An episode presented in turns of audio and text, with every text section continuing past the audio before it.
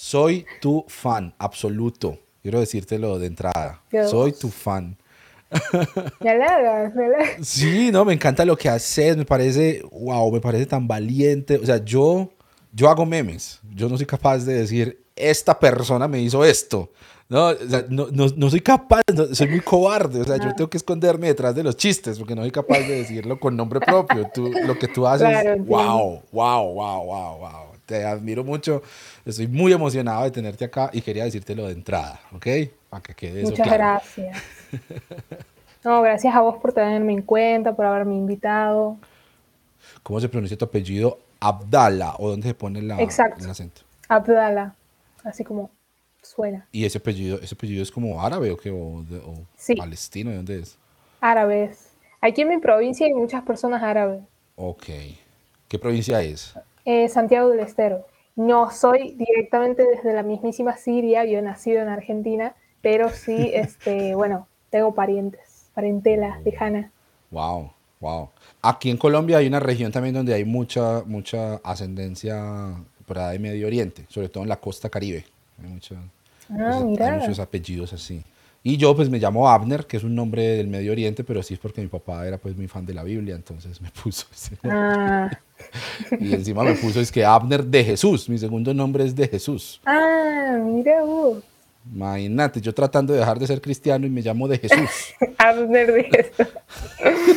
mi nombre es una cláusula de permanencia prácticamente. Sí, chao. Ay, Dios. Ya no puedes cambiar.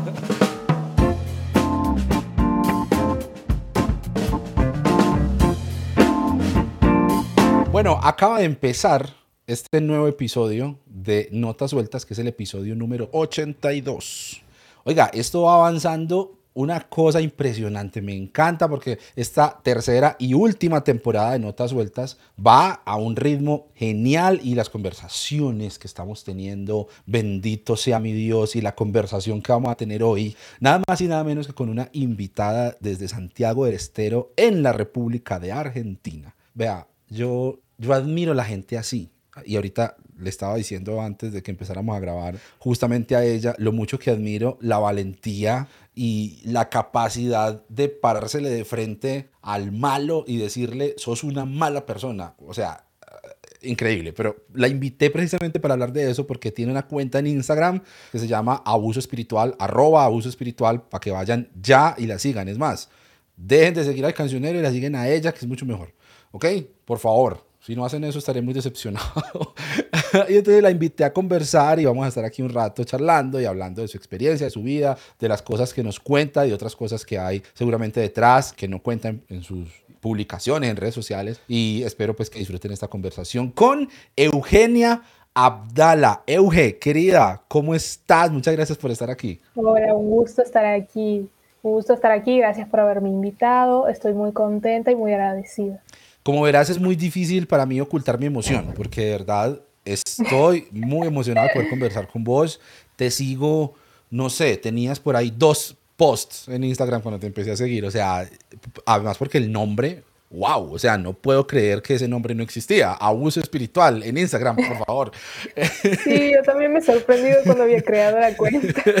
O sea, un golazo el nombre además, pero también porque es un tema pues, del que se está hablando más y más y más y del que se está dando visibilidad y tú eres parte de, de, de, las muchas voces que se están alzando en contra de estos fenómenos tan terribles que están pasando en el cristianismo y, y, y, en el mundo evangélico, pues que es el mundo del que nosotros venimos, ¿cierto? Entonces, sí, muchas gracias por sacar este rato para conversar y me alegra mucho. gracias a vos. Espero que te sientas como en casa. Entonces, arranquemos porque tengo, no, tengo muchas cosas que preguntarte. Quiero saberlo todo.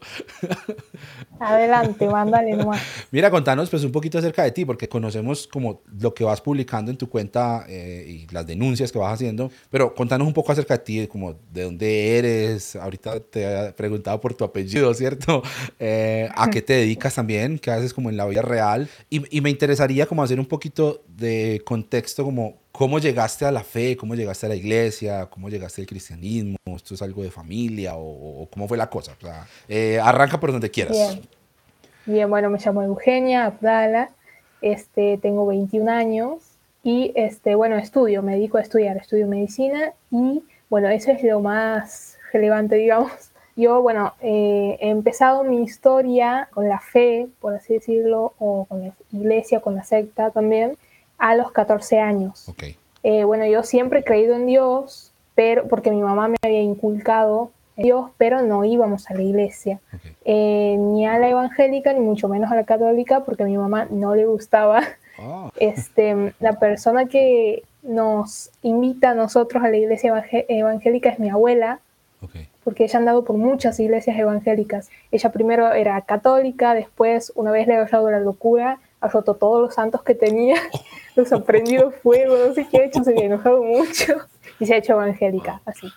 Y bueno, ha andado por muchas iglesias hasta que ha llegado a una que es eh, la iglesia en la que ella nos invita para ir y mi mamá no quería, nunca quería ir, Mm. no le gustaba. Hasta que bueno, llegó un momento en que ella eh, ha estado, eh, se ha sentido mal eh, personalmente, también con problemas en- en- entre ella y mi papá, básicamente. Entonces, eso le lleva a ella a recurrir a la iglesia. Ese ha sido la- la- el motivo por el cual ella empieza a ir. Y bueno, yo por detrás, porque siempre la seguía, siempre iba con ella a todos lados. Este, hemos empezado a ir a una iglesia grande, evangélica, pentecostal. Bueno, empieza todo normal como la típica iglesia eh, pentecostal, o sea, las prédicas, todo, este, creo que es todo lo mismo en todas para mí. Este, mm, las prédicas esas de arrebatar la bendición, de no dejes que el diablo te detenga, tienes que vencer al diablo, o sea, vencer al diablo era ir a la iglesia, básicamente. Este, cuando no tengas ganas de ir a la iglesia, anda igual, porque es el diablo el que está evitando que vos vayas y todas esas cosas Mm, pero este, no nos involucrábamos en las actividades. Hemos ido ahí unos meses hasta que esta iglesia empiece a hacer anexos. ¿Y por qué hacen anexos? Eh, anexos son esa iglesia en otros barrios, básicamente.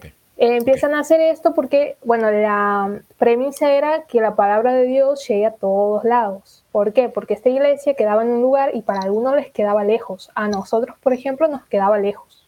Entonces eh, han hecho un anexo cerca de mi barrio, en otro barrio, y mi mamá ha empezado a ir porque una mujer la había invitado para ir. Entonces a esta iglesia grande nosotros le decimos la central y bueno, a los demás los anexos. ok. Eh, mi mamá empieza a ir y yo no la seguía porque, bueno, ya era mucho para mí, ya, ya iba a la central, ya está. Ella me invitaba a todo, pero yo no iba. Y esta iglesia estaba en construcción recién y mi mamá cada vez que llegaba me decía, eh, Eugenia tienes que ir, es, es muy humilde, pero la palabra de Dios está ahí, la presencia de Dios se siente. Y bueno, ella, eh, yo creo que se han aprovechado de la vulnerabilidad de ella en ese momento y, y bueno, le han dicho todas esas cosas y le han hecho sentir en familia te han hecho sentir como que ella era parte de eso. Entonces, bueno, ella todo el tiempo me insistía para que vaya hasta que termino yendo. Algo que me he olvidado de decir es que en estos anexos ponían a cargo a matrimonios que eran de la central. Este, siempre tenía que ser un matrimonio. ¿Por qué? Eh, ni idea. Creo que porque si ponían a alguien soltero se iban a tentar, algo así. Sí, claro. Iba a caer en la tentación.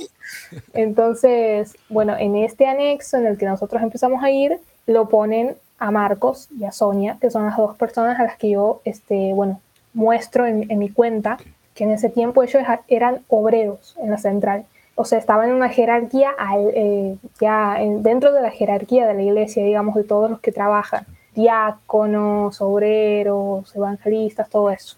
Así que, bueno, un día yo decido ir. Me insistía, me insistía, voy. ¿Por qué? Porque, bueno, también yo la seguía para todos lados a mi mamá. Entonces me acuerdo patente el primer día que me he ido a ese lugar. Eh, habían construido ya el salón y mm, estaban afuera pintando las rejas de las ventanas y me he puesto a pintar yo una, me he ofrecido para pintar una, una reja. Y mm, en ese momento yo no sabía quiénes eran los que estaban a cargo. O sea, yo no sabía quién era Marcos, yo no sabía quién era Sonia, no tenía ni idea. Mi mamá me había presentado a los hermanos que estaban ahí. Y me he sentido bien dentro de todo porque eran pocas personas y no, no había nada raro, yo no veía nada raro. Eh, te trataban bien, es- era como una familia, como una mm, pequeña comunidad. Este, se llevaban bien, porque bueno, a los nuevos les hacen ver eso, ¿no? Claro. Que te llevas bien, que Claro. todo hermoso. Eh, en un momento, ese día, el primer día que voy, llega una chica que yo la conocía de mi colegio. Entonces me sentido muy bien por verla a ella. eh, entonces por eso yo he seguido yendo, porque la había visto a ella. Entonces digo, ah, voy a tener amigas aquí, porque yo no tenía muchas amistades. Y bueno, así comienza todo. O sea, desde ese día yo he empezado a ir este, constantemente a las reuniones y todo. Y bueno, de ahí de a poco empiezan otorgándome actividades y esas cosas. Eso fue a tus 14 años, ¿no?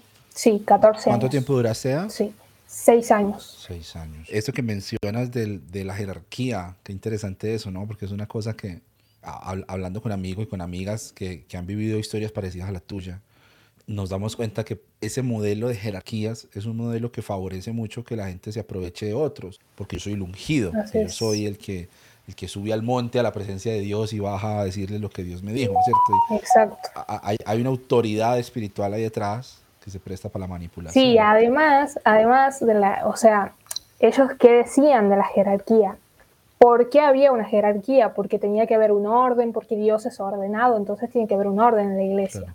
Y para que vos llegues a eso, a ser obrero, después diácono, después, ay, no me, ah, presbítero, esa palabra horrible que la odio, presbítero, este, evangelista, pastor, etc., etc., para que vos llegues a eso, Dios te tenía que nombrar, no era el pastor el que te nombraba. Entonces llegaba un día específico que estaba totalmente planeado por el pastor para nombrar a ciertos obreros como diáconos, ponele. Pero no, eran, eh, eh, no era el pastor el que entonces era como que ya Dios te ha puesto ahí, ya no puedes salir. O sea, Dios te ha dado ese título, por así decirlo, entonces lo tienes que respetar y los demás lo tienen que respetar. O sea, a vos ya no te pueden llamar por tu nombre o decirte, che, hermano, más o menos. O sea, te tienen que decir presbítero, líder y cosas así.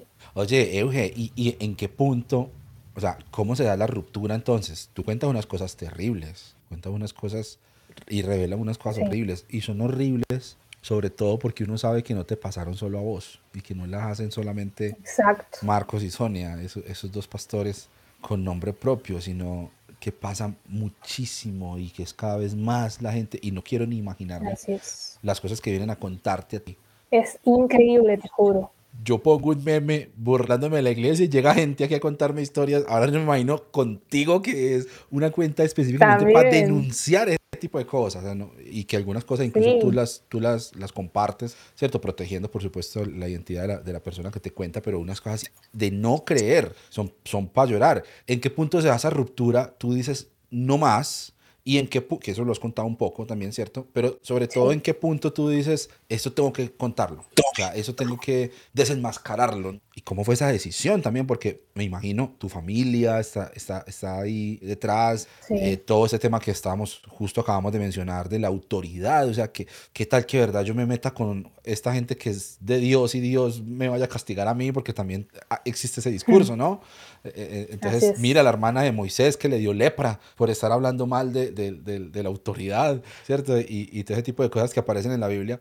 ¿Cómo fue? ¿Cómo fue ese, ese, ese paso de decir, me voy y no solamente me voy, sino que, como decimos en Colombia, los voy a echar al agua? O sea, voy a desenmascarar esto que está pasando acá.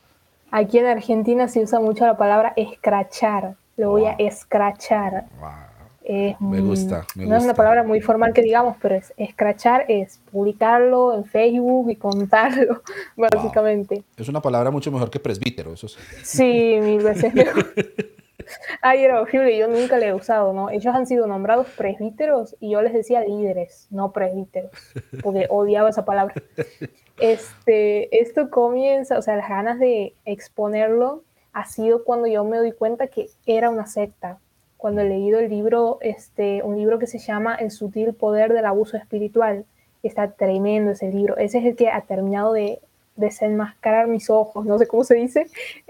Este, es el que me ha abierto los ojos por completo. Si bien yo ya había leído varias cosas anteriormente, me había visto videos de mm, Selene Amador, que las tenido en, en un podcast, eh, me ha ayudado muchísimo, la verdad. Amamos, amamos a Selene. amamos. Eh, había visto mm, otros vivos también que se, en los que se hablaba de abuso espiritual, yo todavía no caía que era una secta hasta que leí ese libro. Este, la idea era hablar de eso, pero como mis padres seguían yendo ahí y yo todavía no, no había procesado tanto, este, no lo había hecho. Después de que nosotros este, nos enteramos de que el pastor, entre comillas, pastor, porque eso tiene de pastor lo que yo tengo de ingeniera en electrónica, este, cuando nos enteramos que él este, había acosado a una de las chicas por mensajes, ahí era como que, no, esto lo tengo que contar a todo el mundo, o sea, todo el mundo lo tiene que saber. Y eh, la idea era hacerlo por Facebook, porque Facebook tiene mil veces más alcance, están todas las señoras ahí de Facebook que las queremos. Este, pero no lo he hecho porque era como mucho, se me hacía como mucho. Este, así que he empezado por Instagram, porque un amigo me ha dado esa idea, porque yo en realidad, eh, antes de hacer la cuenta, yo había contado que él este, había acosado a una de las chicas y que eso era una secta. Yo lo había contado por mi cuenta personal, por las historias. Y este, bueno, lo ha visto gente, pero no lo ha visto la gente de la iglesia. Yo quería que lo vean todos los de la iglesia, sobre todo porque este, en, esa semana que nosotros este, vamos y les decimos a ellos dos lo de los audios, porque nosotros hemos ido a confrontarlos con los audios, ellos seguían yendo al anexo. Nosotros les hemos dicho, ustedes tienen que dejar de venir, porque ustedes no pueden estar a cargo de esas personas que vienen aquí a escuchar a, la palabra de Dios supuestamente. Entonces ellos siguen yendo y mucha gente este, los defendía, inclusive gente de, de ahí del anexo, que aún así sabiendo lo que él había hecho, seguían diciendo, no, es que Dios es Dios de, amor, Dios es un Dios de misericordia, que Dios es el que juzga, etc, etc. Entonces yo me veía en la obligación de tener que mostrarlo. Después de que muestro eso en mi cuenta personal, eh, un amigo me dice, ¿por qué no me hago una cuenta yo aparte y muestro ahí, en vez de exponerme tanto? Entonces, bueno, he comenzado así la cuenta, he puesto abuso espiritual porque, bueno, era lo que sabía, pero aparte de abuso espiritual, eh, esto ha sido abuso psicológico en, todos los sentidos, abuso emocional. No solamente ha afectado la vida espiritual, la relación con Dios que uno tenía, sino mi salud mental, básicamente. Eh, entonces creo esta cuenta y era anónima en teoría, pero quería que se sepa quién soy yo en, en, algo porque así va a ser más, o sea, creíble, porque si no digo quién soy, la gente no va a creer que esto sea cierto, donde creo que está todo inventado, digo así. Entonces, bueno, para que tenga más transparencia, he puesto mi nombre, este, cuántos años tengo y bueno, esas cosas. Así es que al principio yo no sabía que iba, iba a llegar a tantas personas y, y, me emociona que haya llegado muchas personas porque hace que abran los ojos y ayuda mucho. Sí, claro. Por eso decía que se necesita mucho valor ahí, se necesita mucho valor y es algo de aplaudir y también sé que es algo que no es fácil, ¿sí? Cuando una persona ha sido víctima, hay personas a las que les toma años, muchos años, reconocerse como, como víctimas, como sobrevivientes, que es otro término que, que, que, que me gusta usar, que me enseñó Selene, em, y, y, y, también dar un paso más allá y hablar en contra de, del victimario, ¿cierto? Me parece a mí una cosa de mucho valor lo valioso ahí del trabajo que tú haces y del, trabajo que hacen personas que denuncian y que exponen a estos abusadores y gente que se aprovecha de su lugar de autoridad en una comunidad de fe para hacerle daño a la gente. Entonces, eh, se ven enfrentadas, seguramente a ti te lo habrán dicho, con críticas que dicen como, no, pero es que le estás haciendo daño a la iglesia, es que Dios es el que juzga, ¿cierto? No te corresponde a ti juzgar, que es una muy doble moral, pues, porque, por ejemplo, el, Pride para la comunidad LGBTIQ, y ahí sí no vale eso de, ay, no, Dios es el que juzga, no, ahí sí podemos juzgar nosotros, ¿no? En ese tipo de cosas. Pero un pastor abusador, ay, no, déjalo que Dios es el que juzga. Eh, me parece... Sí, eso es lo que más me ha molestado de, de las personas que seguían defendiéndolo. Hay, hay, gente que, que, tiene un nivel de hipocresía que es impresionante, pues. Entonces, pero tú qué crees, o sea, ¿dónde crees que está el valor de la denuncia? Porque también habrá personas que te escuchan o que te siguen o que te están conociendo hoy por este, por este podcast y que digan, oye, a mí también me pasó algo, pero yo no me siento capaz de, decirlo o, o, no veo el por qué. Mejor me quedo callado y listo, me voy y, y, sano esa herida y como si nada hubiera pasado, seguimos adelante. Pero ¿dónde está el valor de alzar la voz y denunciar? ¿Por qué, ¿Por qué crees tú que es importante y, o que es mejor que quedarse callado? Claro, yo creo que en parte muchas de esas personas no, no quieren decirlo porque o les da vergüenza o, o creo que va por ese lado, por el lado de la vergüenza. Yo, por mi parte, he dejado de lado la vergüenza porque vivo pasando vergüenza, así que no me interesa. Este, y, ¿sabes por qué lo hago? Sobre todo porque el darme cuenta, el caer en cuenta de que me han engañado, de que me han mentido, de que me han visto la cara de estúpida, de, que me han usado, de que me han explotado. Es como que supera todo, supera la vergüenza, supera cualquier cosa. Y, así como me ha pasado a mí, yo sé que hay gente que le ha pasado y que sigue ahí, inclusive en ese punto, en ese punto en el que están, en el que no quieren estar, pero siguen estando ahí por obligación.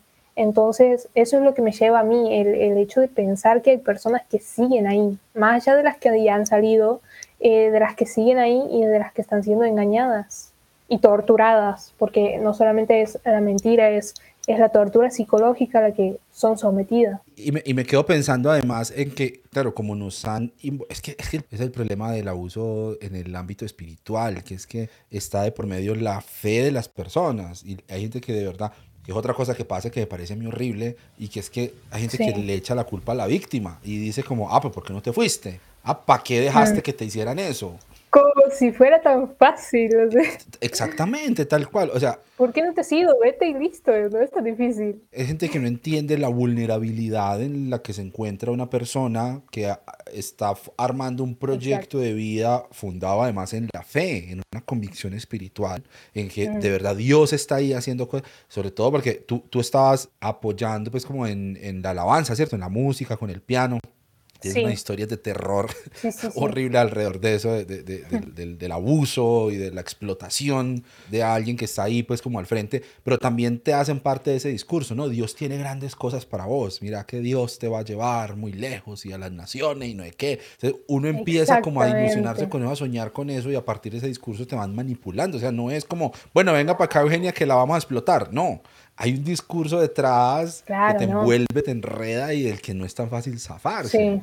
Que, me, a, mí me parece horrible esa revictimización, que te digan que es culpa tuya, pues, o sea, no se sabe qué es peor. Sí, me ha pasado esa vez nada más, una sola vez, de ese comentario que creo que lo has leído, eh, esa ha sido la primera vez que me han dicho, che, ¿por qué no te has ido? No es tan difícil, capo.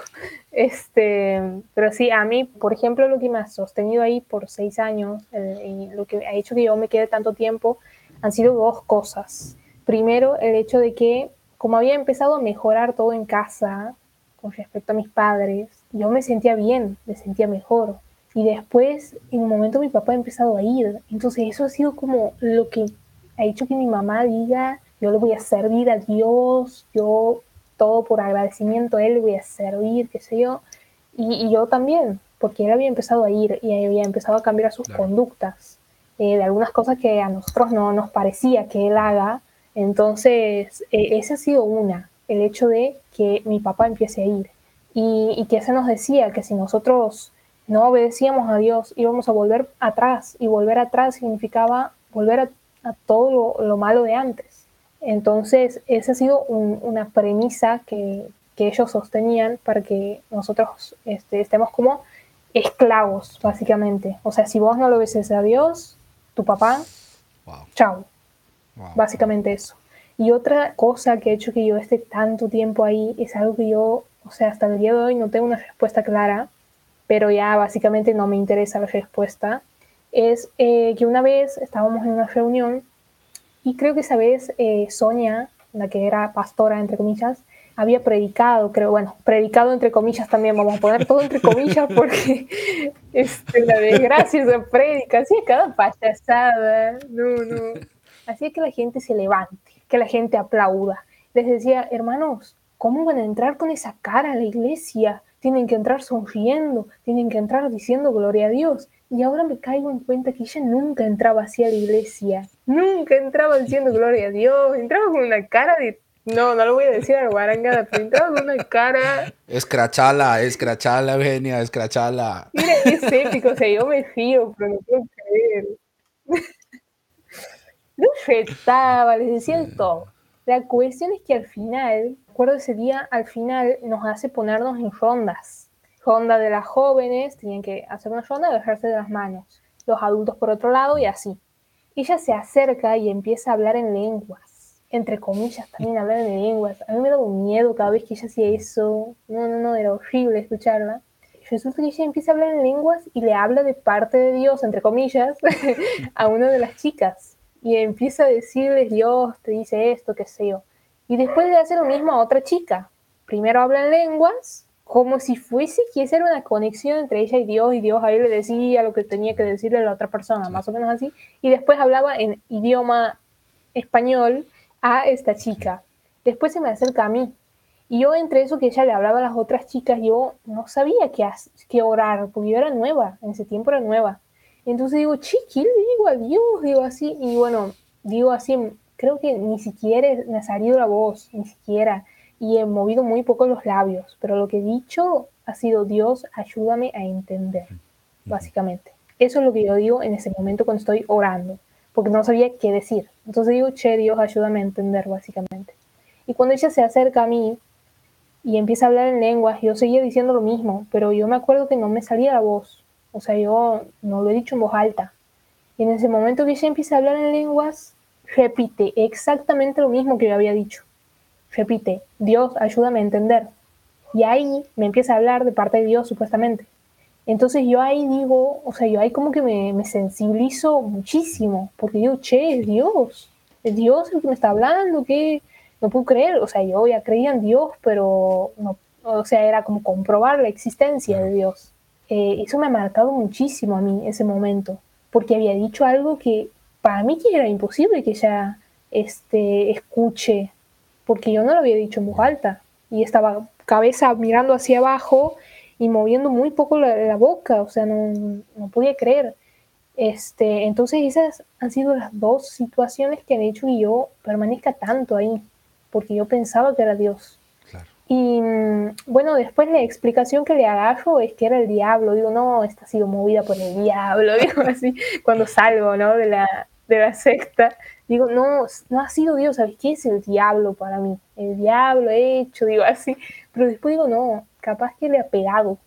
Capaz que ha sido al azar y le ha pegado, porque tampoco era algo ultra difícil. O sea, es algo que todo, toda persona nueva en la iglesia puede decir. Dios, ayúdame a entender.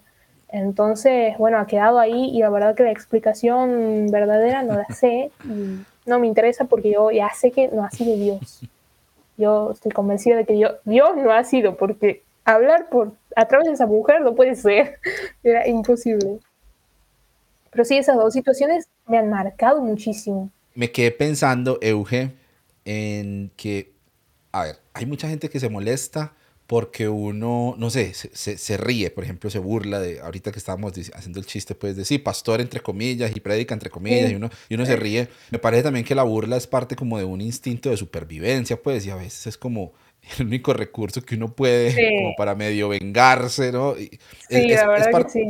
Es parte de, de, un proceso de sanidad que también pues se entiende cuando, sobre todo cuando hay personas que han sido abusadas a un nivel tan, tan profundo. Pero también me parece importante aclarar que uno no se burla de la gente que ha tenido una espiritualidad sincera aún en ese tipo de comunidades, que por supuesto habrá gente que experimenta a Dios o aún tú misma en su momento me estabas contando que esa experiencia que me contaste, por ejemplo, ¿cierto? Que, que la pastora te dijo la frase que tú habías dicho, eso en su momento, ahora tú pues, estás buscando cómo explicarlo, ¿cierto? Pero en su momento fue una experiencia, una experiencia de lo divino para ti.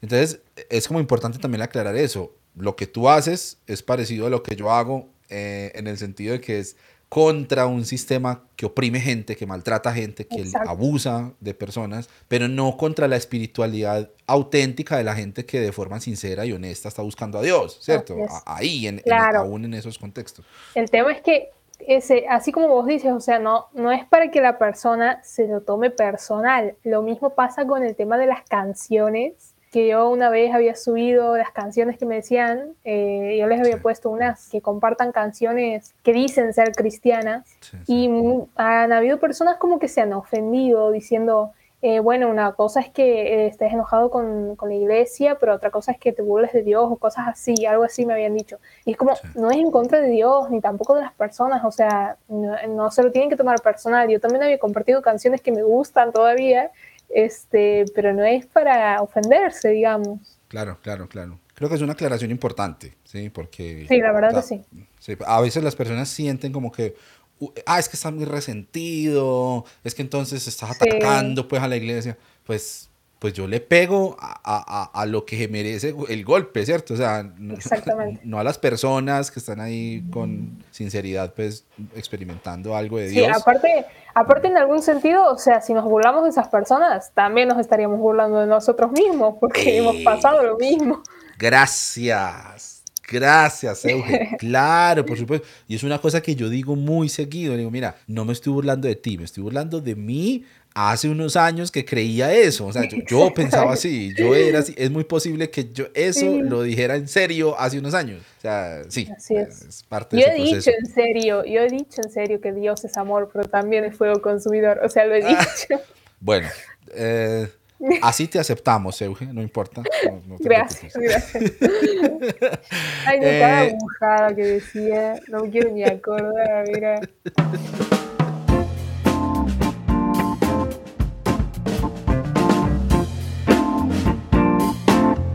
Quiero hacer una pausa muy rápida para recordarles que Notas Sueltas es un podcast del cancionero cristiano y que pueden encontrar mucha más información sobre este proyecto y todos los contenidos que estamos constantemente proporcionando en la página web www.cancionerocristiano.co. Allá también pueden encontrar los links para seguirnos en Facebook, Twitter, Instagram, YouTube y unirse al servidor de Discord donde estamos constantemente abriendo también conversaciones. Si están disfrutando este contenido y se preguntan cómo pueden apoyar, allí en la página web también pueden encontrar la manera de unirse a nuestra comunidad de suscriptores en Patreon o pueden ir directamente a patreon.com slash cancionero cristiano.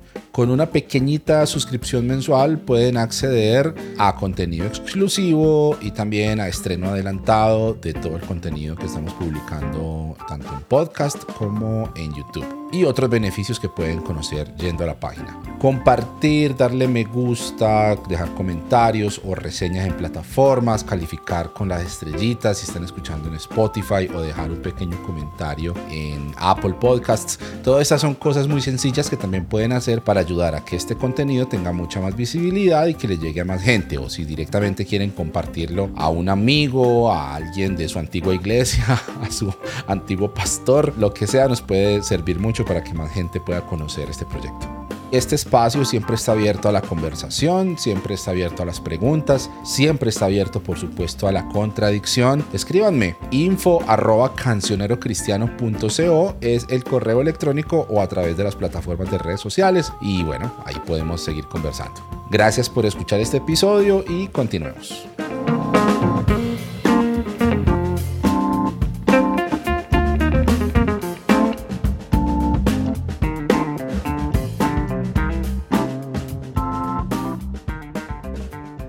Bueno, pero que vamos, o sea, también es parte de nuestra historia, ¿no? Y creo que también eso se debe abrazar, ¿sí? No como esconderlo o negarlo, sino también abrazarlo como parte de lo, de, lo, que uno fue. Hay que ser honestos, lo he dicho, punto. Honestidad. Exacto. Exacto, sí, no, la transparencia es muy importante ahí. Entonces, no, qué bueno, qué bueno, Euge, que tú estás haciendo este trabajo, porque de verdad es muy valioso. Yo considero que es muy valioso y para muchas personas también seguramente es una luz de esperanza de ver que se puede sobrevivir a eso. Sí, la verdad que sí. Eh, Euge, ya como para ir cerrando este, este pedazo mm, y pasar de pronto a un aspecto un poco más práctico, ahorita que están tan de moda, ¿cierto? Lo de las red flags, ¿no? las, las banderitas rojas, eh, que hemos hablado mucho, o sea, uno siempre, pues cuando uno va a estar en un grupo de gente y más en un contexto de iglesia, pues siempre se va a encontrar con cositas pues como que uno no está de acuerdo, de pronto pues no me gustan tanto, pero ¿cuáles son los límites que se deben cruzar hay unos obvios, ¿cierto? Si te están maltratando verbalmente, te están acosando sexualmente o, o, o, otro tipo de abuso como muy obvios, pero hay otros que uno luego se sienta a pensar y dice, oiga, eso también es abuso y de pronto no es tan obvio. Entonces de pronto me gustaría como, como hablar un poquito de esas cosas que son más bien sutiles o que se disfrazan como de es por tu bien, ¿cierto? Pero mentira, uno después lo piensa bien y sí es abuso. Entonces como un poquito como de esas red flags, como de, esa, de esas banderitas rojas que no son tan obvias y tan fáciles de detectar para que alguna persona que escuche de pronto se pregunte si le está pasando. Sí, bueno, eh, es como que va de a poco. Yo he visto en un video eh, que comentaban que era como cuando ponen a la jana en, una olla, ponele y, y, empieza a calentar el agua, o sea, es de a poquito. Y creo que esas banderas rojas son cuando te tratan de una manera especial y ves como que menosprecian a otras personas, porque eso es lo que han hecho eh, cuando yo he entrado al principio, eh, se habían como encariñado mucho con nosotros y, decían que, que, otra familia de hermanos estaban como celosos de nosotros. Y mm, eso, bueno, ellos pensaban que nos hacía sentir como especiales. Eh, y en un cierto punto nos han, nos han hecho creer que era porque confiaban en nosotros más que en ellos. Entonces yo creo que esa es como una bandera roja, el, hecho de que eh, hablen mal de otros y digan ellos están celosos de vos porque vos estás conmigo. Es, eso yo creo que ha sido clave en, eh, al principio. También el hecho de, de las actividades Em, de que vos te sientas presionado que lo tienes que hacer. Yo, por ejemplo, he llegado a un punto en el que tenía muchas cosas que hacer. Yo tenía, estaba en danza, estaba en el coro, estaba en multimedia, tenía que ir a la reunión de jóvenes, tenía que ir a la reunión general, estaba con los niños también en la escuelita dominical y todas esas cosas era como, era mucho. Yo le decía a ella, ay, mi eh, hermana, creo que le decía yo en ese tiempo, este, porque yo todavía era medio nueva, eh, hermana, para mí que es mucho, le digo, es mucho, yo no voy a poder. Y ella en vez de decirme, bueno, es tu decisión, vos haces como vos quieras con lo que más cómoda te sientas. No, ella me decía, no, si vas a poder, si vas a poder porque vos sos fuerte, porque vos sos un instrumento de Dios o cosas así. O sea, como que te dicen, te endulcen el oído para hacerte sentir que vos puedes y terminas haciendo cosas que no quieres exactamente. Esa es otra banderita roja. Y eso sí que pasa, ¿cierto? Eso, eso como de asfixiar en tanta actividad. Uy, eso es una cosa. Sí. O, o decirte que te tienes que alejar de, de, tus amistades, pero en realidad no te lo dicen directamente. Este, o utilizan una, una prédica para decirte que te tienes que alejar. Por ejemplo, ella lo que solía hacer todos los viernes era eh, intercesión, pero no intercedíamos nada, nosotros no orábamos prácticamente, o sea, nos juntábamos en ronda, me acuerdo, y ella aprovechaba ese momento para agarrar la Biblia, cualquier cosa aislada, y decir una enseñanza, entre comillas, y ahí en todas esas enseñanzas nos llenaba la cabeza. Y mm, ella como que hacía silencios en ese momento, en esos momentos hacía silencios incómodos o hacía silencios para que nosotros como que reflexionemos algo, algo que ella había dicho como que para que lo tomemos como algo divino, no sé cómo explicar bien, es como, ¿entienden esto? ¿Están entendiendo lo que estoy diciendo? Y todos dicen, sí, sí, lo entienden. este, y capaz que nuestras interpretaciones eh, nos llevaban a veces a hacer cosas que no, que no, que no eran, que no estaban bien, o, a, pensar algo mm. eh, de Dios que no era, básicamente. También el hecho de tenerle miedo a esa persona cuando te está diciendo algo, cuando te llama para hablar, como que le tienes miedo. Eh, todas esas cosas a mí me han pasado. Yo como que tenía que fingir a veces mi manera de ser para no caerle mal o para que no piense que soy poco espiritual o cosas así. También hablaba mucho de la espiritualidad, hacía bromas. Ah, esto también. Eh, muchas veces ella hablaba de otros cuando estaba con nosotros diciendo que eran poco espirituales y entre eso que decía, lo decía con un tono de broma, o sea, se reía. Entonces, no, como que lo, le quitaba un poco esa fuerza que tenía lo que ella decía. O sea, como que alivianaba el comentario, pero riéndose. Entonces nosotros, o sea, pasaba el comentario, ¿entiendes? Pasaba y nos quedaba en la cabeza, pero no lo tomábamos tan grave como era realmente. O sea, todas esas cosas, como decir algo en joda, pero en serio. La verdad que es muy difícil a veces identificar eh, la manera en la que te están eh, queriendo manipular es muy complicado. Como que es, broma, pero si no quieres, no es broma. Exactamente. Wow, wow. Bueno, de nada, sé, que es doloroso, o sea, es, es, muy complicado. Es muy complicado y bueno, quiero, quiero hacerte esta pregunta que sigue con, con muchísimo respeto y con muchísimo muchísima consideración pues y delicadeza con, con, contigo como, como sobreviviente, porque es algo muy personal también y, y, me parece que podría ser valioso para la gente que escucha saber un poco acerca como de en qué punto estás en ese proceso de sanidad, ¿cierto? Especialmente, bueno, el pasado, pues lidiar con, con ese tipo de cosas tiene un proceso aparte, ¿cierto? Pero por supuesto también como mirando hacia adelante, cómo es tu relación con la fe, tu relación con, con, la, idea de, con la idea de comunidad, ¿sí? Porque eh, creo que, que, ahí es donde, donde es como más difícil como uno volver a construir algo, ¿cierto? Como, cuando sales de una relación tóxica con una pareja, por ejemplo, y te engañó, te maltrató, y entonces pues volver como a, creer en el amor, ¿no? O sea, siempre hago como esa, e, e, e, esa comparación porque tienen muchos puntos en común. Entonces, me gustaría de pronto si puedes abordar un poco como desde lo que ha sido tu proceso personal, ¿cómo estás ahora? ¿Cómo ves cómo es también el futuro eh, y, de pronto eso puede servirle a la gente que está escuchando, sin duda, le servirá a la gente que está escuchando. Eh, la verdad es que es una muy buena pregunta porque yo eh, al comienzo cuando estaba empezando a dejar de ir, yo todavía creía que iba a poder encontrar una iglesia a donde ir, este, pero ahora la verdad que el tema de Dios lo he dejado como, o sea, yo creo en Dios, pero no, no creo que tenga que ser así, o, algo de una manera similar. Yo la verdad que de iglesias no quiero saber nada, este, porque siento que es muy parecido en, todas, no a ese nivel extremo de secta, pero sí esas enseñanzas a veces del tema del pecado, este, y todas esas cosas, es como que no quiero saber nada para no, no confundirme más, prefiero sanar la mente y bueno, después ver, pero sí es, es como que ha dañado eso que yo tenía en, mi cabeza de Dios, pero a estoy contenta de que no sea así, de que no sea así Dios como, como yo había aprendido, de que en realidad este, no me tengo que sacrificar, no tengo que, que dar tanto para ser salva ni, ni esas cosas, es más, me calma hasta con el hecho de mi familia, porque ¿qué nos decían a nosotros? Que nosotros teníamos que ir a la iglesia, teníamos que servirle a Dios y Dios iba a encargar de nuestra familia. O sea, nosotros que teníamos que encargar de otra gente que ni conocíamos de la iglesia y Dios iba a encargar de la familia, eh, mm. de nuestra familia que no iba a la iglesia. Entonces era como un peso que uno tenía y ese miedo de que, si mi hermano se muere sin conocer a Dios, se va a ir al infierno. Todas esas cosas eh, quedaban en mi cabeza. ¿Qué pasa si muere mi abuelo que no va a la iglesia? ¿Qué pasa si mueren mis amistades que no van a la iglesia? Entonces esa, eh, esa presión de, de, que tenían que conocer a Dios, de que tenían que recibir a Cristo, era muy feo. Entonces, por ese lado estoy contenta de que no sea así. Bueno, al menos creo que no es así.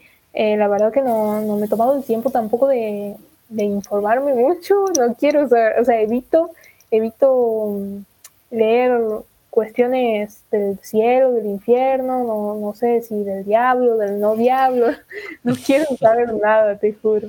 Este, sí creo en Dios, pero no, no creo que sea así y si en algún momento puedo conocer a Dios, creo que va a ser de, otra manera. También eh, me ha gustado entender algo que es como Dios está en, en, en momentos lindos que uno vive que no necesariamente están relacionados con la iglesia.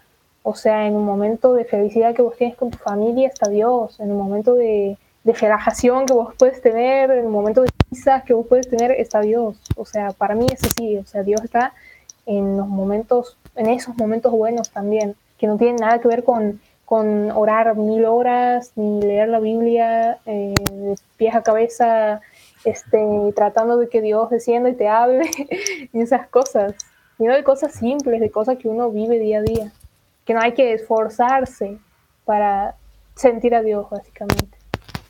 Wow. Qué, qué, qué lindo, qué lindo. Me, me, conmueve eso, me conmueve mucho, ¿verdad? Y gracias, gracias por, por eso tan vulnerable y, tan personal que, que, compartes con nosotros. Mm, creo que, ah, no sé, hay, hay una cosa también que pasa mucho en las ¿Por qué estoy tan despeinado? ¿sí? Después. Perdón.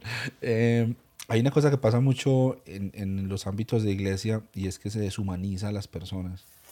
se deja la humanidad, tu humanidad, en, en, en, último lugar, en un segundo plano. Y por ejemplo, cuando a alguien le pasa algo como lo que te pasó a ti, entonces hay este desencanto que es perfectamente normal y que es una consecuencia pues natural de, de, de un proceso tan fuerte como el que tú has vivido. Entonces se tiende a a espiritualizar la cosa y acusarte de, ¿cierto? Te alejaste, perdiste la fe, eh, entonces te enfriaste, te fuiste para el mundo, todas esas expresiones que, que, hay, ¿cierto? No tenías que haber dejado la iglesia porque es que eh, la iglesia no es así y en mi iglesia no pasa eso, ¿sí? sí, casi, se, se, siente como cuando hay una víctima de violación, ¿no? Que dice, ay, no, pero todos los hombres no son así. pues a mí no me importan todos los hombres, me importa el que me violó a mí, ¿no? pues... Eh, poniendo, jugando pues, a ponerse en, la, en, los zapatos de una víctima que difícilmente uno, uno entenderá. Sí, se sienten como atacados. Y la verdad es que yo, o sea, en una gran parte lo entiendo porque me pongo en el lugar de ellos, pero pensando en mí, en ese momento en el que yo estaba ahí dentro, muy, muy metida ahí, y siento que yo capaz que reaccionaría, hubiese reaccionado igual que ellos si alguien hubiera salido a hablar y yo seguía metida ahí, creyendo que, que yo tenía un futuro ahí, que estaba todo bien. La verdad que yo me pongo un poco en el lugar porque digo, o sea, es la única manera de entender lo que me están diciendo. Eh, el hecho de que capaz que yo hubiese reaccionado así también. Aunque, mira, te digo algo, una de las cosas que a mí me han hecho abrir los ojos con respecto al abuso espiritual, o sea, eh, cuando yo, la primera vez que yo tengo contacto con esa expresión, con esas palabras, es en una publicación en Instagram, porque yo durante la pandemia, yo seguía con la iglesia, pero como que estaba descansando, ¿has visto? No tenía que ir, no tenía que servir, nada. Sí nos torturaban por Zoom y eso, pero no era tanto. Este, yo ahí he tenido tiempo de encontrar este, páginas, páginas de Instagram que hablaban eh, de Dios, pero no este, en el ámbito pentecostal, sino en el ámbito más de la apologética, de todo eso. ¿Y por qué llego yo a eso? Porque yo dentro de la pandemia he empezado a hablar con un amigo que es ateo. Entonces yo estaba re metida ahí, re sectaria, y digo, no, este no me va a ganar en el debate, digo así. y buscaba, y terminé en una cuenta de uno, este, creo que lo debes conocer, eh, Fincón Apologético, creo que se llama Santiago Alarcón. Claro, lo conozco, por desgracia, sí, lo conozco. bueno, la verdad que aunque te sorprenda, una publicación de él ha sido una que ha empezado como a tirar un poquito la venda de los ojos. ¿Por qué? Porque él ha pasado algo similar. Él había publicado una foto eh, de él con una Biblia en la mano y, con, y sentado en ronda con unos chicos afuera en, en el pasto y me ha hecho sentir tan identificada con la secta que me he puesto a leer lo que había puesto él. Y él había puesto en este lugar he conocido a Dios, pero en este mismo lugar, e, este es el mismo lugar que casi me aparta de Dios para siempre, había puesto él. Y él dice, aquí ha sido el lugar en donde yo he experimentado la manipulación espiritual. Y a mí me ha chocado eso muchísimo. Digo, manipulación espiritual me hace sentir muy identificado con lo que está diciendo. Y a, partir de ahí yo he empezado a investigar manipulación espiritual hasta que he llegado al abuso espiritual y he llegado a cuentas como la tuya, con cuentas como la de Selene. Ha sido así toda una, una, una, cadena de cuentas, este, de las más evangélicas hasta las menos evangélicas. Este... No voy a preguntar dónde estoy yo, no voy a preguntar. la verdad es que la tuya ha estado en el medio, se ve así.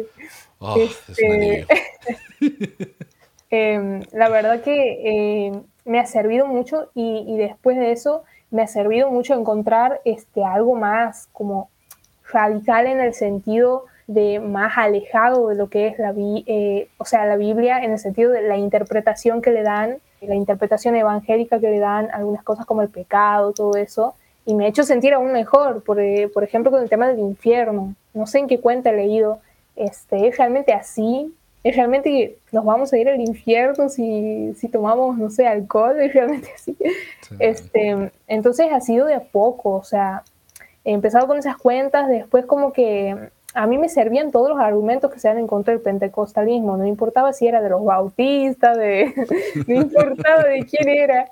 Por ejemplo, este, había un, un video de Armando Alducín, no sé si te suena, hasta su video me han ayudado, te juro. Me suena, wow. Porque él decía, creo que era él el que decía que la mujer no podía predicar, entonces a mí me servía porque en, mi, en la secta predicaba ella, esa mujer. Entonces digo, no, las mujeres no pueden predicar, porque aquí en la Biblia dice tal y tal cosa. Así que así, pero después obviamente eso queda en segundo plano, ya la, argumentación bíblica ya no me importaba. No me importaba argumentar con la Biblia, ni que se puede predicar, ni no. La verdad que he llegado al punto de entender que esto más allá de eso, de si es, de si no es, llega al punto de lo psicológico, el daño que hacen. Mm. Entonces, este, ha sido así todo el proceso, por eso es muy cierto que vos dices que o sea, están tan compenetrados con eso, yo creo que por miedo, yo creo que en parte están compenetrados con esas doctrinas eh, por miedo, por miedo de irse al infierno, porque, ah, bueno, al menos así me pasaba a mí, porque de hecho yo una vez he hablado con una chica que, que se había ido de su iglesia, que no era de la mía, pero yo, me, yo era medio amiga de ella, y me dice, no, yo me voy porque la pastora me ha tratado mal y esto que lo otro, y yo justificándola a esa mujer y diciéndole a ella, eh, pero vos, no, vos tienes que ir por Dios, no por la pastora, pero no es así. o sea, yo en parte sí entiendo porque yo he estado y he hecho eso, lo he dicho. O sea, vos tienes que ir por Dios, no por, no por, por, por las personas. El tema es que, ¿quiénes son esas personas para decirme a mí quién es Dios, cómo yo me tengo que comportar para agradarle a Dios todas esas cosas. Claro. Eso, eso lo entiende quien lo vive, claro, claro. Sí. Mm, mm, complicado. Euge, es, es, admirable, es admirable el camino que has andado y, y, lo mucho que has, lo mucho que has arriesgado, ¿cierto? Para alzar esa voz que seguramente le habrá servido y le seguirá sirviendo muchísimo más gente, porque este es un asunto que no es, como, como estábamos hablando al principio, no son casos aislados, no, es, hay una conducta sistemática de unas estructuras de iglesia que favorecen que ese tipo de personas lleguen fácilmente a posiciones de autoridad que les permiten abusar de otra gente. Entonces no es pues que, ay, no, pero es que eso pues, eh, no juzgues a la iglesia porque te pasó a ti, no, es que está cada vez saliendo cosas más y más graves de gente más y más importante en el mundo evangélico, además, pentecostal, reformado, bautista, o sea, por, por todos lados hay, hay ese tipo de, de, casos. La verdad que me, me, ha sorprendido mucho eso, es increíble, eh, eh, o sea, tienen el mismo patrón conductual en muchas, en muchas. Hay algunas que son más extremas que otras, pero al fin y al cabo es en muchísimas. Yo no me quiero atrever a decir todas, pero en muchísimas pasa lo mismo, o cosas similares, y la gente termina resentida, termina yéndose y, termina inclusive disgustado con, con, tus, bueno, hermanos de ahí de la iglesia. Es, es feo, la verdad, es horrible. Sí, sí, es durísimo, pero también hay esperanza. O sea, no es un callejón sin salida. Y creo que eh, lo, que hace gente como tú, lo que haces en tu cuenta de abuso espiritual, sirve para visibilizar eso, para mostrarle a la gente que no hay por qué, o sea, no es eh, una situación sin escapatoria. Es duro, es doloroso, pero si tienes el coraje, la valentía de, de, moverte hacia adelante, hay manera de salir y de encontrar esa libertad. Que, de salir, sí. La verdad que sí. Yo hay algo que admiro de algunas personas que este, han salido y es que ellos, lamentablemente, la secta de la que han salido sigue vigente. Entonces, como yo me imagino que ellos deben sentirse muy mal porque ven a personas que siguen ahí, a familiares. En mi caso, yo, yo he podido lograr que esta secta se desarme. Sigue la iglesia, han puesto a otras personas a cargo, pero ya no están ellos. Entonces, para mí ya no hay secta, secta en ese lugar. Pero hay gente que no lo puede lograr. Y la verdad que eso, yo admiro esas personas que han salido y que tienen que soportar que esas personas que le han hecho daño sigan ahí eh, eh, a cargo de gente vulnerable, porque los que llegan a la iglesia son personas vulnerables siempre. Total. ¿qué ¿te parece si para terminar esta charla, pues yo podría quedarme por horas y horas hablando contigo, pero pues no, tú tienes cosas que hacer y tienes que terminar una carrera de medicina, entonces yo supongo pues, que eso tiene mucho trabajo. Eh, y, pero, pero sí quisiera em, preguntarte, porque habrá gente que escuche esto y diga, wow, esto me está pasando. o, esto le está pasando a alguien que yo conozco, a alguien que yo quiero, a un familiar, a una persona cercana. Es posible salir, pero es difícil tomar esa decisión. Ah, y si hay alguien atrapado en ese círculo vicioso, alguien que está escuchando o alguien conocido, ¿qué aconsejarías tú? O sea, ¿cómo, cómo hacer? Porque hay mucho dolor de por medio, seguramente hay mucho miedo, ¿cierto? Hay, hay, dudas, o será que me juzgan, será que pronto estoy exagerando, ¿cierto? ¿Qué consejos podrías dar aquí? Pues obviamente uno ponerse aquí a jugar pues al consejero, pues no sé, pero me parece que desde tu experiencia tendrías eh, cosas interesantes que pueden ayudarle a la gente de pronto a tener pistas por ahí para ayudar a otros o a sí mismos a abandonar estos, estos círculos de abuso.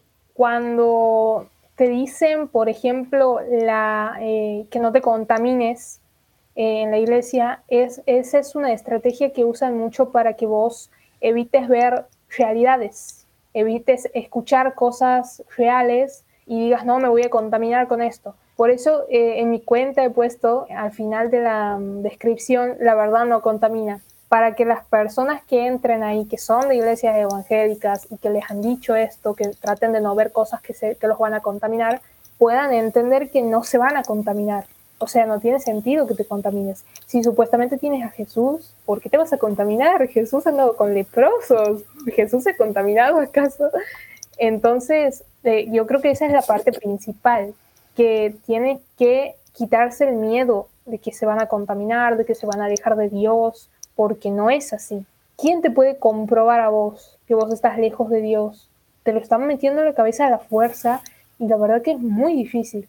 Yo creo que eh, uno de sus consejos es tratar de quitar un poco el miedo, tratar de escuchar, tratar de analizar las situaciones que están viviendo este, porque capaz que no es tan extremo como, como en algunos casos, capaz que es leve, pero ya cuando te tienes que alejar de tu familia, tienes que evitas decir cosas en frente de gente que no va a la iglesia porque no piensen mal, porque por ejemplo a nosotros nos pasaba que pasaba algo en la iglesia y nosotros queríamos hablar de eso y este, estaba mi hermano, por ejemplo, y mi hermano no va a la iglesia. Entonces nosotros decíamos, no, ahí viene mi hermano, este, no hables porque va a escuchar y no, después no va a querer ir a la iglesia. Ya cuando tienes que hacer eso es porque ahí no es, eh, no tienes que ir, salir de ahí. Eh, también cuando te tienes que alejar de tus amistades, cuando no puedes juntarte, cuando nos puedes faltar a las reuniones, eh, todas esas cosas que son que son yo creo que las más básicas, que no puedas faltar a, tu, que no puedas faltar a las reuniones, que no puedas ser honesto 100% porque tienes miedo que te, que te juzguen, que te disciplinen por, por hacer algo. Es un millón de cosas, un millón de cosas.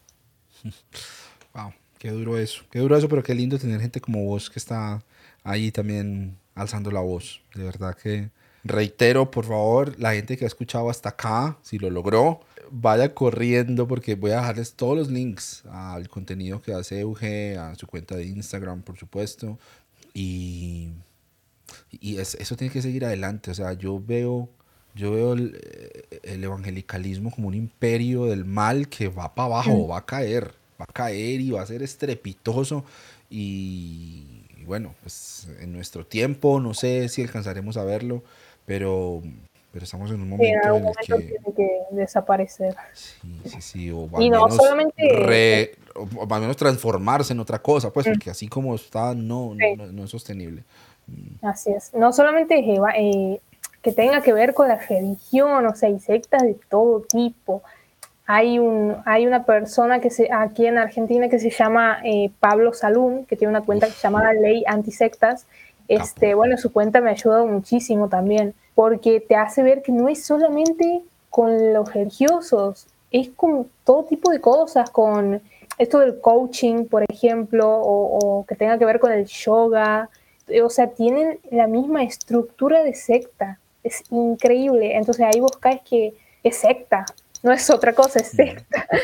Eh, así que así es, todo es susceptible, ¿sabes que Es que ahí es donde está la lógica del, del, del, de lo que en terminología pues del, Nuevo Testamento y de los textos bíblicos se llama el mundo, ¿no? De mm. esa estructura de pensamiento que persigue dominar a las otras personas. La excusa puede ser la religión, pero como tú dices, hay muchas otras cosas que sirven como excusa para usar, para beneficiarse de otros. Y eso, eh, el, reino de Dios es algo que va en contravía a eso, precisamente, parte de la entrega, del, del, cuidado el uno por el otro, ¿sí? No, no del imponerse, no del cómo gobernar, cómo mandar, cómo esta palabreja que aparece en, en los evangelios, ¿no? Cómo enseñorearse mm. del otro, cómo ser el Señor. Yo soy el, yo soy el pastor, yo soy el presbítero, yo soy el, el líder, yo soy el, eh, sírvanme, háganme caso, escúchenme, porque yo sé por qué. Respeta mi nombre, respeta mi nombre, porque ahí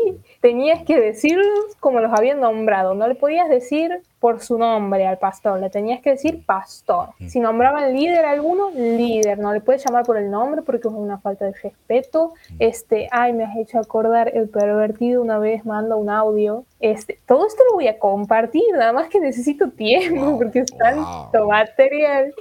Este, eh, nosotros estábamos en la comisión de jóvenes y habían nombrado líder a una de las chicas y él manda un audio de seis minutos diciendo, ¿ustedes cómo le dicen a los médicos? Doctor Martín, por ejemplo, no le dicen por su nombre. Bueno, aquí lo mismo, no le pueden decir por su nombre, ahora le tienen que decir líder. Entonces, a partir de ahí le tenemos que decir líder, era fe incómodo porque una chica que no era tan grande, digamos, para decirle líder, o sea, era muy incómodo, porque aparte habíamos empezado a llamarla por su nombre.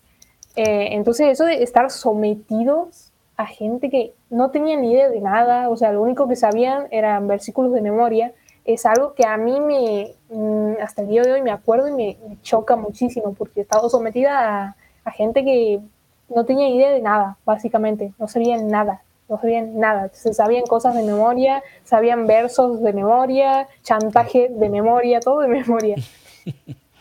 Brutales, brutales. Sigan, sigan por favor a, a, Euge. Pablo Salum es un capo. Claro, uy, yo ando detrás de él. Ojalá me acepte la invitación algún día. Vamos a ver para conversar. Y bueno, pues seguimos acá. Yo creo que eh, esta charla también es el abrebocas para muchas personas tal vez y pueden decir, wow, necesito ir a investigar más, así como nos contaste que hiciste tú en algún momento. Voy a buscar, voy a jalar esa cuerda, ¿cierto? Ojalá que lo sea, porque hay un camino de libertad también que es posible. Y bueno, gracias por, por abrirnos esas puertas, Euge. Muchas gracias. Euge, muchas gracias por habernos acompañado y espero pues que se repita por aquí a la orden. Bienvenida. Sí, yo con todo gusto. Muchas gracias a vos por haberme tenido en cuenta, por haberme invitado. Estoy muy agradecida, de verdad. Gracias por el tiempo. No, a ti, a ti, a ti. Por supuesto, también a la gente que escuchó y que nos ha acompañado en este episodio. Seguimos en la recta final de notas sueltas, amigos y amigas. Ay, ay, ay, esto me va a empezar a doler un poco dentro de algunos episodios. Voy a extrañar hacer este podcast, aunque estoy empezando a hacer otro par. Entonces no se le olvide que eh, se cierran unas puertas, se abren otras, ¿cierto? Sendas Dios hará donde piensas que no hay, así es la canción. Bueno, entonces, un abrazo y muchas gracias por escuchar. Quédense pendientes, pásense por Patreon, déjenos cariño en redes sociales, cuéntenos qué le pareció, sigan a Eugenia, cuídense, tomen mucha agüita, besitos, besitos, chao, chao.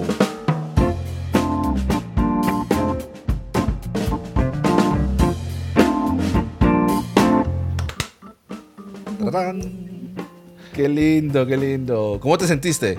Muy bien, muchas gracias por la paciencia, porque se me ha apagado como 10 veces la compu. Gracias por esperarme. No, eso, no pasa nada, hombre. Eso pasó, estamos. Ah, qué chévere. Ve, tú no has salido mucho por ahí, pues, como a hacer lives y eso, o, podcast, ¿cierto que no? No, no, una vez alguien me había hablado para, para hablar en su podcast, pero de ahí ha, desaparecido después, no me ha vuelto a hablar. Este, así que este es el primer podcast oficial, la primera vez que me entrevistan, así que... Y no hago vivos porque me, mm, como, si no voy a flashear influencer y voy a hacer vivos, pero este, ya me han dicho que haga uno. Así que bueno, tengo que planear. Te pregunto porque a veces juntamos como amigas, ¿cierto? Por ejemplo, otro día hicimos uno con, con Tomás de Teo Cotidiana y con Selene y también invitamos a Aleja Pinilla, que es una psicóloga. Entonces, como para tenerte en ah, cuenta, de pronto en alguna ocasión que hagamos un conversatorio así con varias personas, de pronto invitarte. Obvio, no hay problema, yo estoy. Qué chévere, qué chévere. Oye, ¿y en qué año estás de medicina? En segundo. Ah, qué nota. Uy, no, medicina, eso no es muy difícil. No, no, para mí difícil es, no sé, filosofía, derecho. No. Depende si te gusta. Solamente es uno abrir ahí a una persona y sacarle lo que tiene por dentro y después volverlo a meter. Eso es fácil. Sí, conlleva la responsabilidad superior, me hace, pero, pero no, yo creo que depende de si te gusta, lo vas a hacer, básicamente. No, pues a mí le puede gustar mucho, pues que aprenderse pues, los 206. ¿Cuántos huesos tiene el cuerpo? 200, y pico. 206. Imagínate, yo porque sé que tiene 206 huesos. Bueno, no tengo ni idea. Va a aprenderse los 206 huesos del cuerpo. No, mejor dicho, no. Ahí no me aprendo los 66 libros de la Biblia, ahora para aprenderme los 206 huesos. No, eso de la Biblia ni me pregunte, no tengo ni idea. Hermana, oraremos por ti. Necesitamos más compromiso de tu parte, por favor. Ay, Dios.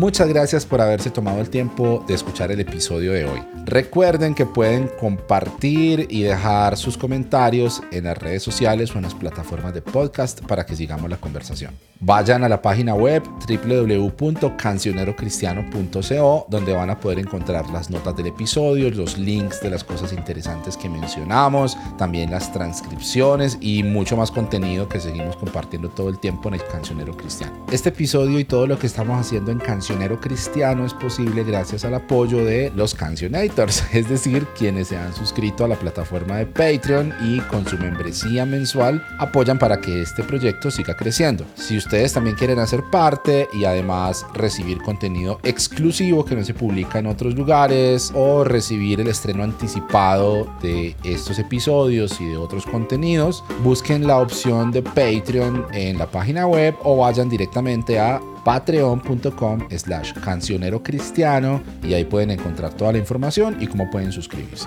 De nuevo, muchas gracias por haber acompañado el episodio de hoy y nos escuchamos en una próxima ocasión.